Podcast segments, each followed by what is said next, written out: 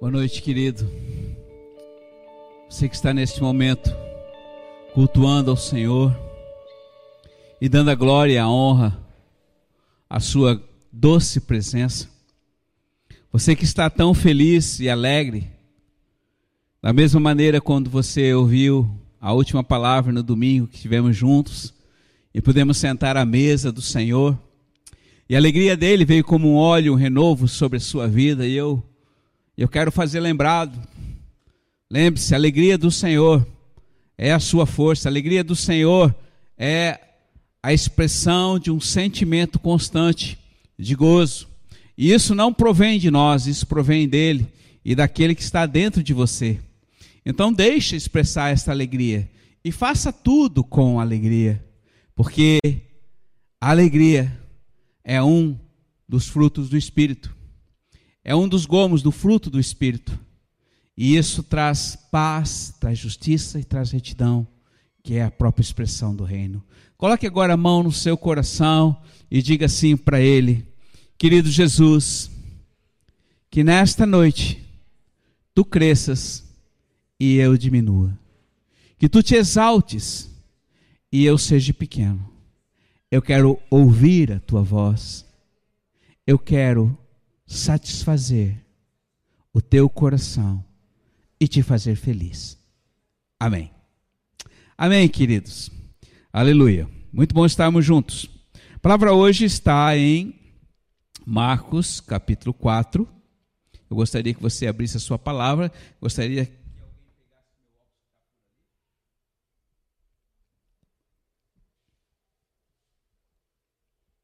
Marcos, capítulo 4.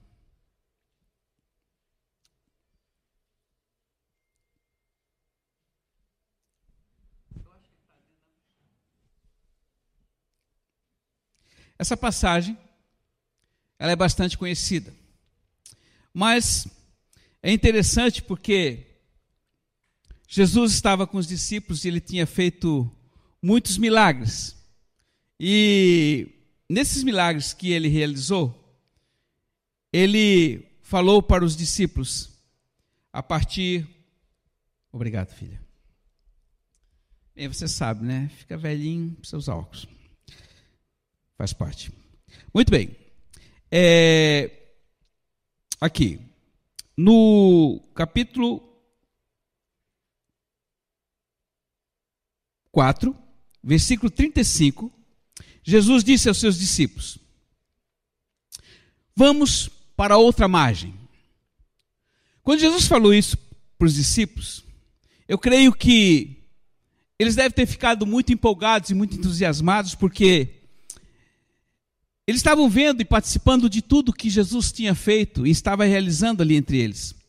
Na realidade, ele estava ali pela região de Cafarnaum, e era um local que muitos deles nasceram e ali faziam parte daquela comunidade e jamais tinham saído daquele lugar.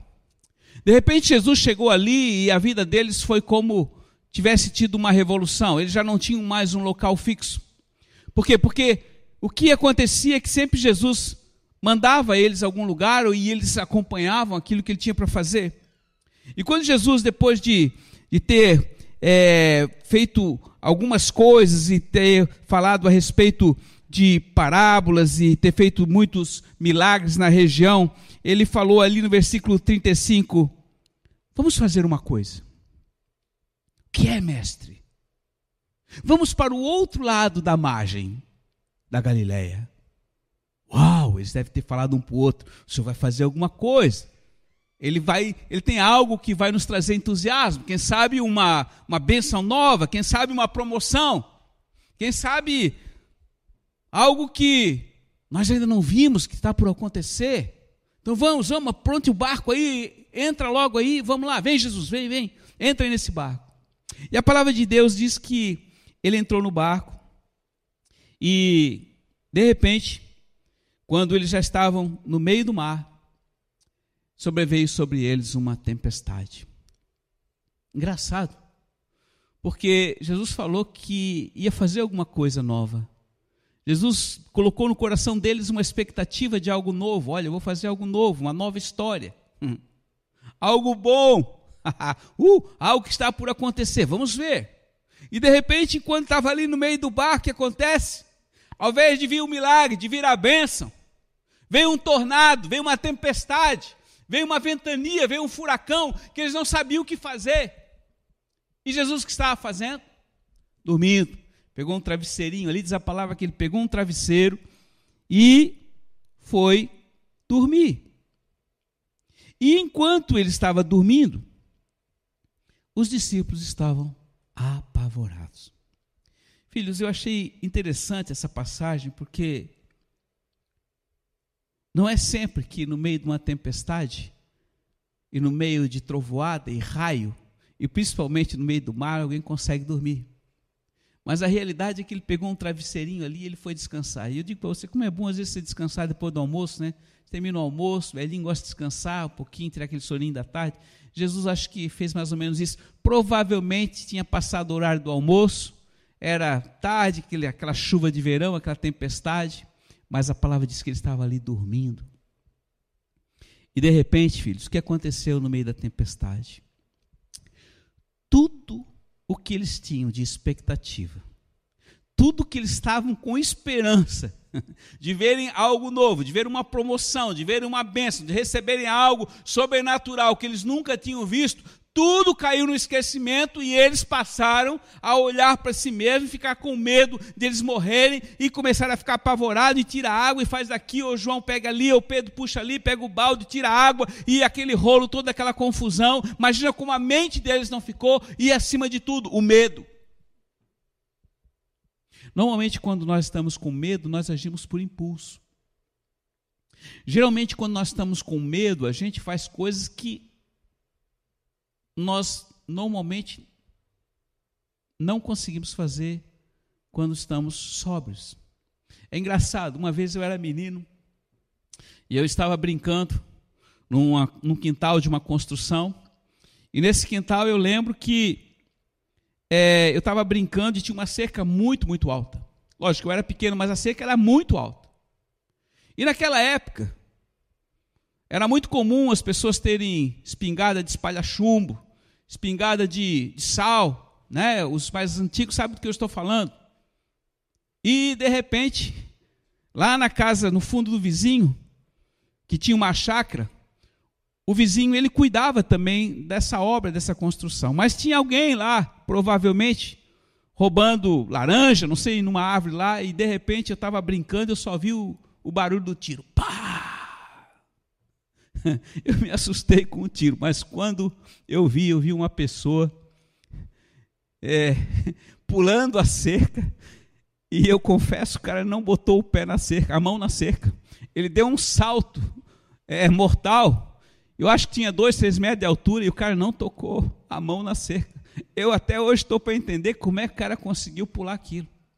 Mas foi motivado pelo medo. Foi motivado por um susto sobrenatural e ele fez o impossível. Ele ultrapassou um obstáculo que nem tocou no, na cerca. E eu imagino ali naquele momento os discípulos no meio daquele barco, porque eles não sabem nadar, eles não tinham boia salva-vida, eles não tinham nada, e aquele barco começou a jogar de um lado para o outro, e o vento e a tempestade, e eles ficaram muito, muito apavorados, até que chegaram lá para o mestre: Ô oh, mestre, acorda, acorda, tu não está vendo que nós estamos, não estás vendo que nós estamos afundando? E eles não foram falar macio com Jesus, eles foram apavorados. E aí a palavra de Deus fala aqui que o Senhor levantou, repreendeu o vento, repreendeu a tempestade e tudo imediatamente acalmou. E depois de Jesus fazer essas coisas, depois que tudo aquietou e ficou silêncio, e houve grande bonança, Jesus chegou para eles e disse assim: Por que vocês tiveram medo? Vocês não têm fé? Vocês esqueceram que eu falei para vocês que eu ia fazer alguma coisa do outro lado do mar?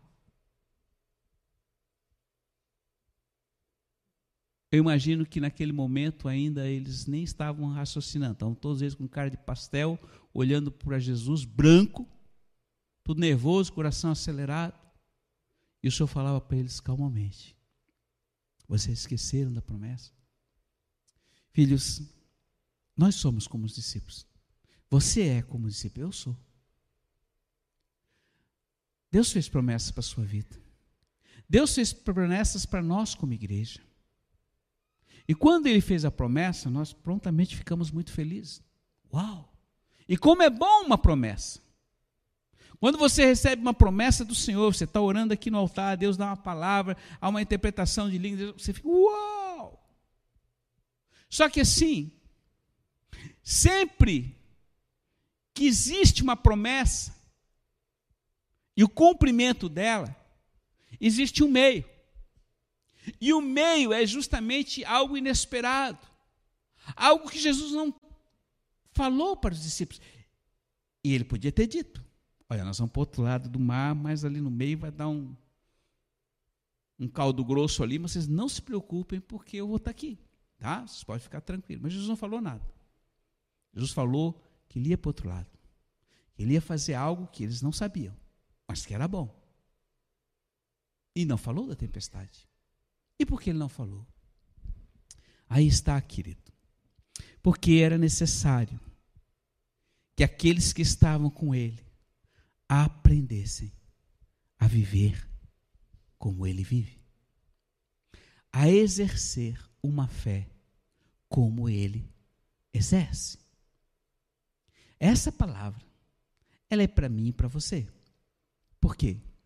Porque sempre Sempre entre o início e o fim de uma promessa existe essa fase de teste, que não é boa. É muito ruim. E filhinhos, não foi uma chuvinha qualquer. Não foi um vento sul qualquer. Foi uma tempestade, provavelmente, talvez deve ter havido ali até tornado, enfim. A situação era desesperadora, do seu ponto de vista natural.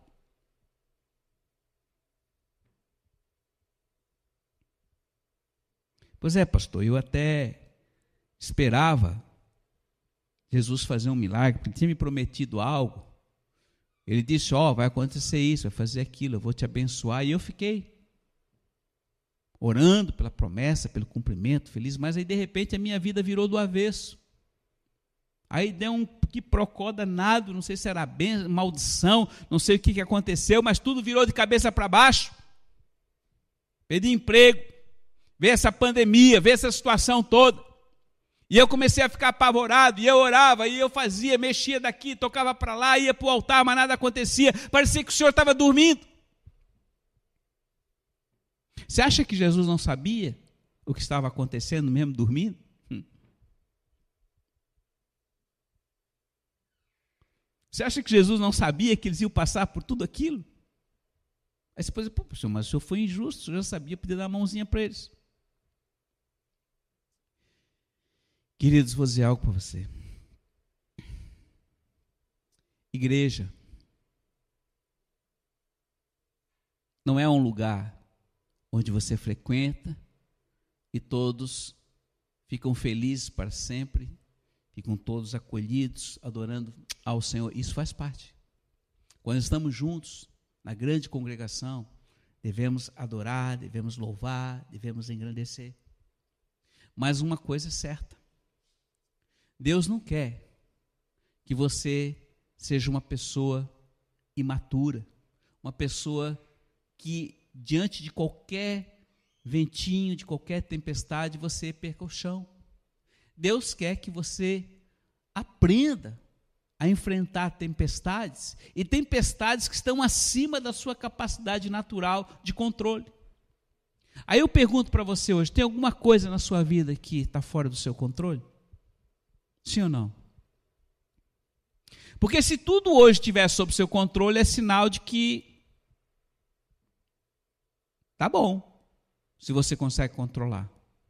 Semana passada eu falei aqui que eu tinha dito para minha Lu que nesses tempos aqui, deste ano para cá, todos os nossos planejamentos estão assim, ó.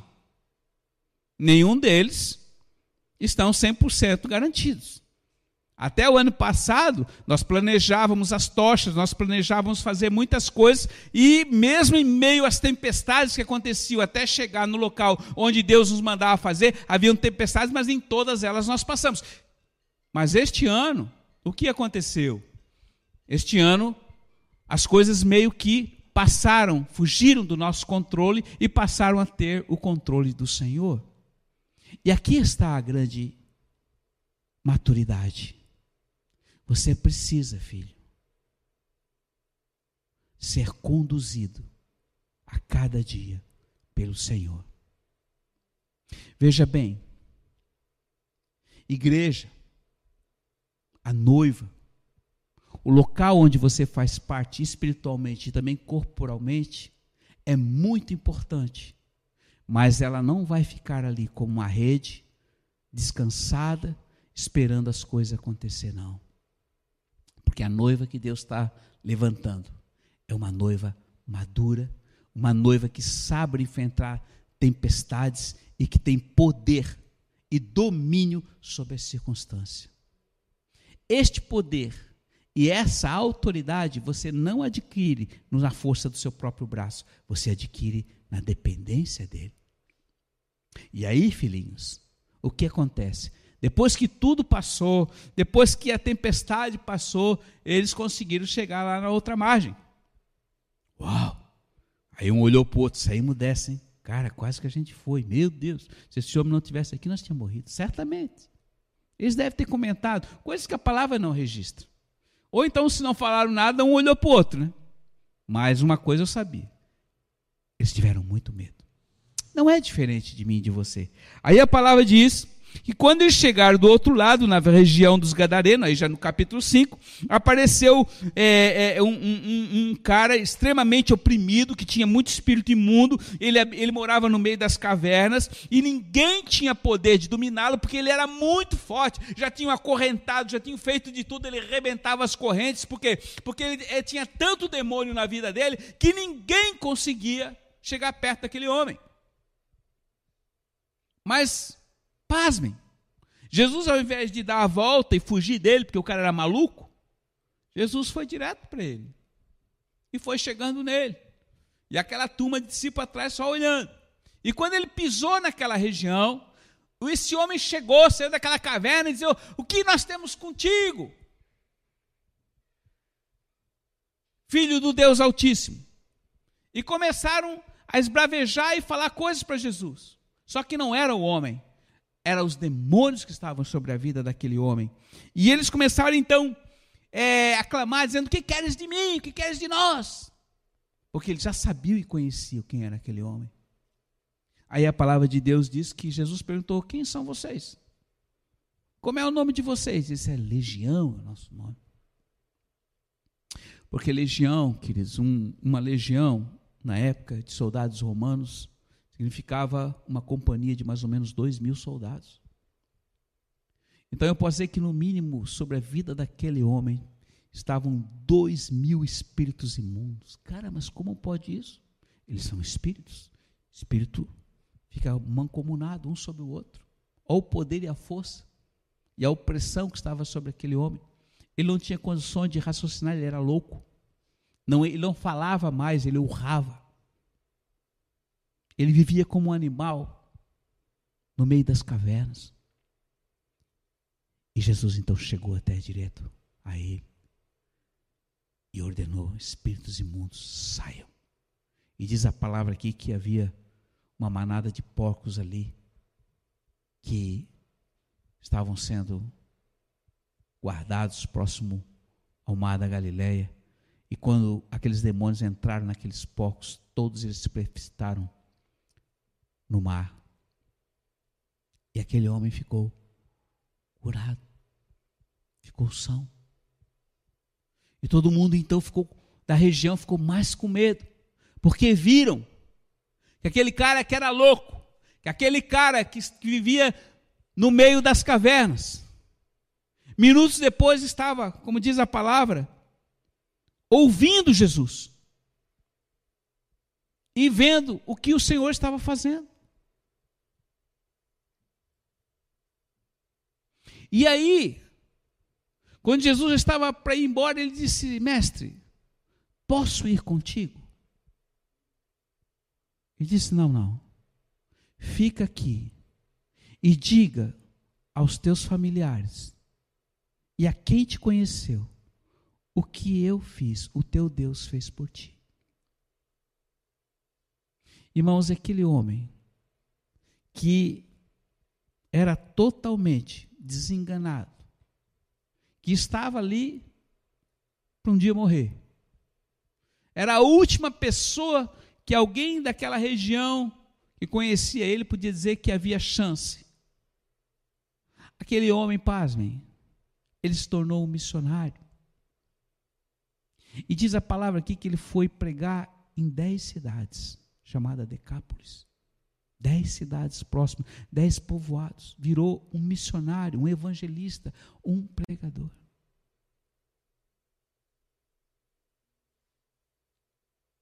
Tremendo isso. Porque a expectativa de Deus estava além da tempestade. A expectativa do Senhor estava além daquilo que pudesse ser levantado da onde fosse. Talvez hoje o mar da sua vida esteja revolto. Talvez o seu barco aí está jogando para lá e para cá. Mas o que o Senhor está falando hoje para você? Filhinho, exerça a autoridade sobre o que você está passando. Eu estou com você. Talvez até eu esteja dormindo, mas eu estou ali junto com você. E quando eu estou junto, você se sente seguro, você se abriga, você pode estar comigo.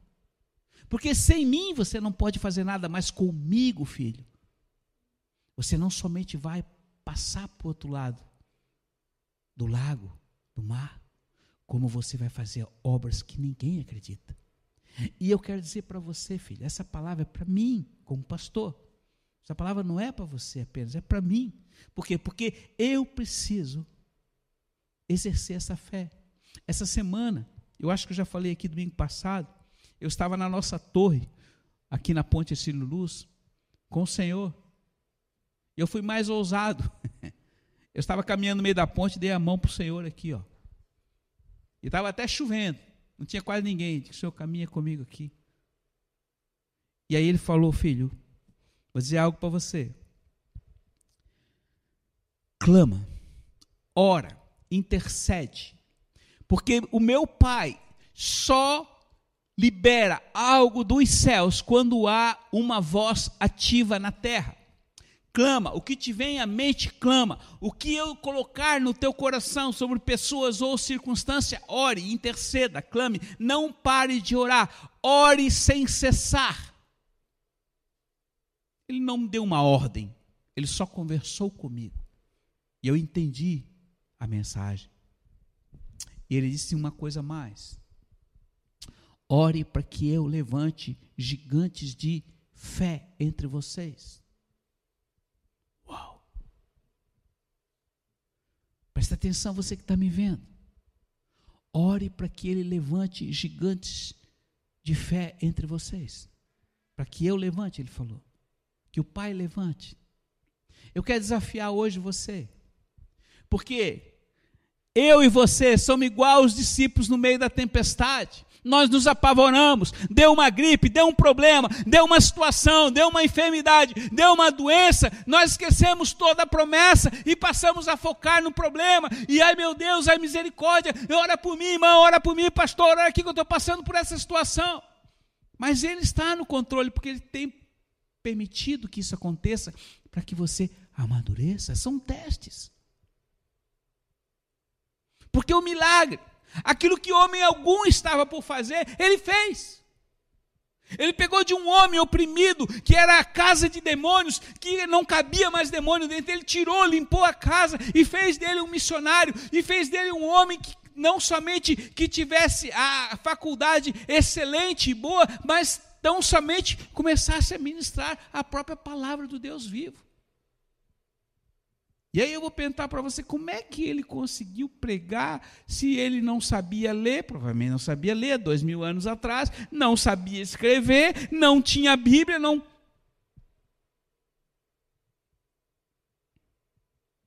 Mas entrou algo na vida dele.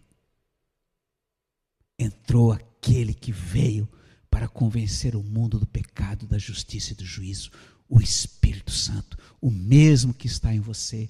E hoje eu quero fazer um desafio para você, filhinho.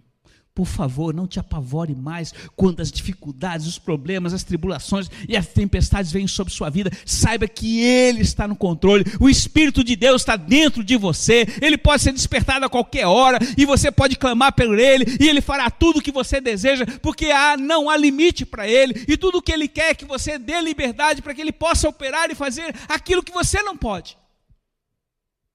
E nos dias atuais, nós vamos viver assim: o maná virá do alto. O maná não virá do fruto do seu trabalho, do fruto e da força do seu braço, o maná virá do alto, mas você precisa manter a sua dependência nele. As promessas vão continuar, você vai conquistar as promessas, mas uma coisa é certa: olha para Ele, esteja sempre ligado nele, mantenha teu GPS ligado. Orar sem cessar significa estar ser conduzido, estar com a frequência certa, para que tudo que os céus dizem para você fazer, você possa fazer através da obediência, que não haja interferência nenhuma com tantas outras vozes. Gaste mais tempo Gaste mais tempo. Há dois anos atrás o Senhor falava para nós lá em Jerusalém: a maior de todas as conquistas, tenha intimidade comigo. Conquiste a minha intimidade, torne-se meu amigo. Claro que todo mundo vai dizer que eu sou louco. Andar com Jesus de mão dada. Bem, essa cena eu só vou poder quando tiver ver lá no céu. Porque eu não vi nada. Mas uma coisa eu sei, ele falou comigo, ele falou. E eu creio. E o que ele falou, eu estou falando para você. Porque o que eu creio, eu não consigo. Não é palpável. Mas tudo é possível aquele que crê. E tudo o que ele deseja hoje, querido, é que você tenha a sua fé aumentada. Fé, esperança e amor. Quer agradar o Pai? Tenha fé. Aumente sua fé. Confie mais. Leia, medite na palavra. A palavra, ela vai além do sentimento. A palavra vai além das notícias que o mundo traz todo dia, dando índice de mortandades e de infectados de Covid. 5 milhões de pessoas na Terra infectados pelo Covid. Mas ele permitiu. E nós vamos parar? De maneira alguma. Nós vamos continuar para outra margem. Ele tem muitas coisas para realizar e espera por mim e por você que nós possamos corresponder ao que ele quer e deseja de cada um de nós. Então hoje eu deixo esse desafio com você. Lembre-se, Vai haver uma tempestade no caminho, mas é dele. E vamos enfrentá-la com fé, esperança e amor. Tome isso no seu coração. Guarde isso no seu coração. Depois você pode ler, ler todas essas palavras. E você vai ver que além da tempestade existiu a glória.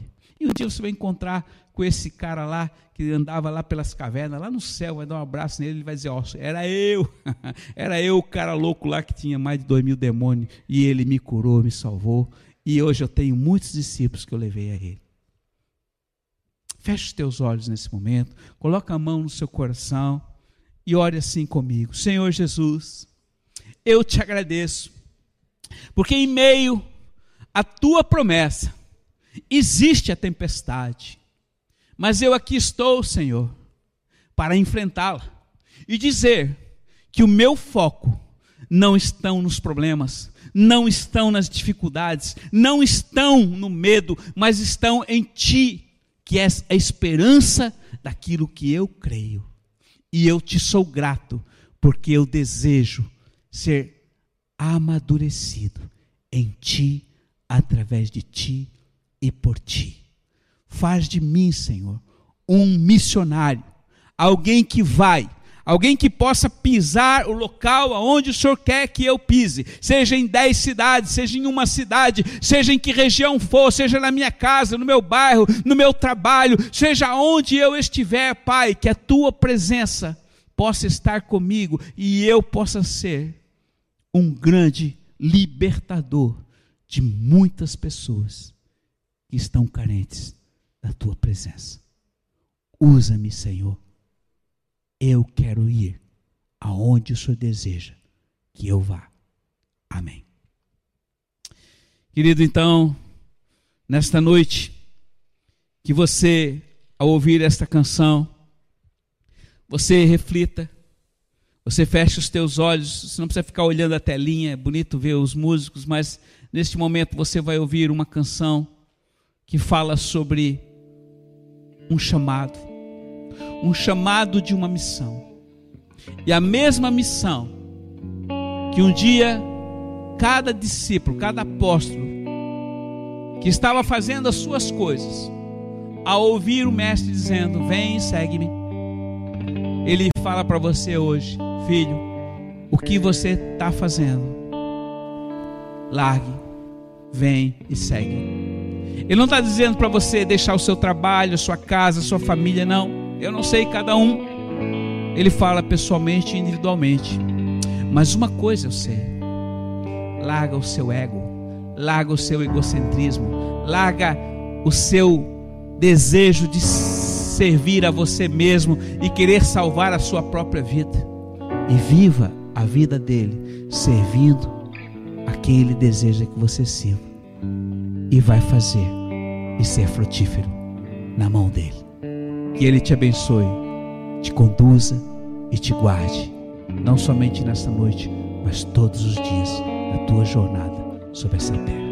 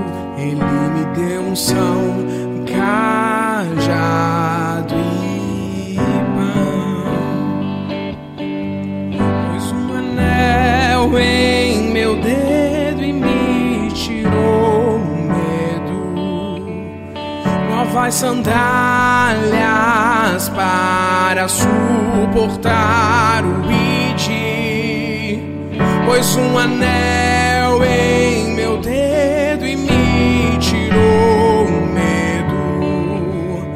Novas sandálias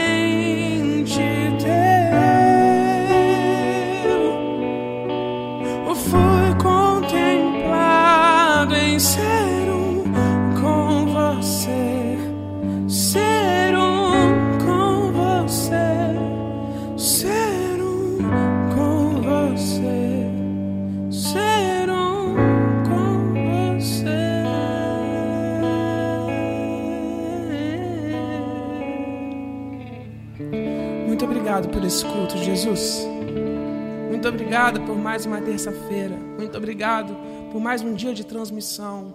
Por mais um dia que nós chegamos às casas das pessoas. Nós te agradecemos porque sabemos que isso tudo é a tua graça sobre as nossas vidas.